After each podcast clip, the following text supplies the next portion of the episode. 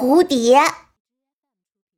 世界上的各个角落几乎都能看到蝴蝶的身影。蝴蝶的身上有许多条纹，色彩丰富多彩，是世界上最漂亮的昆虫之一。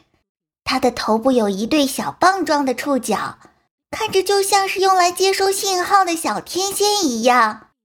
它的眼睛是复眼，看上去圆溜溜的，十分逗人。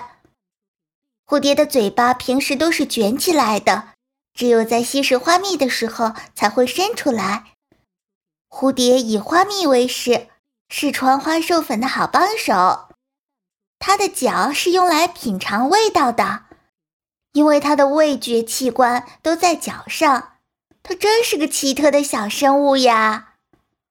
蝴蝶的翅膀宽大而美丽，停下不飞的时候是竖立在背上的。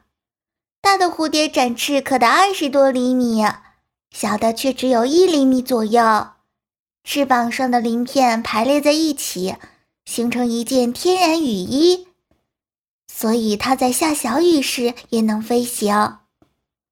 蝴蝶那美丽的身体全靠六条小细腿支撑着，让人看着不禁有些担忧。它一生中要经历卵、幼虫、蛹、成虫四个阶段。刚从蛹中钻出来的时候，蝴蝶的翅膀软软的、湿湿的，需要一定时间让翅膀干燥变硬，这样它才能飞起来。它们的成长是不是很不容易呀？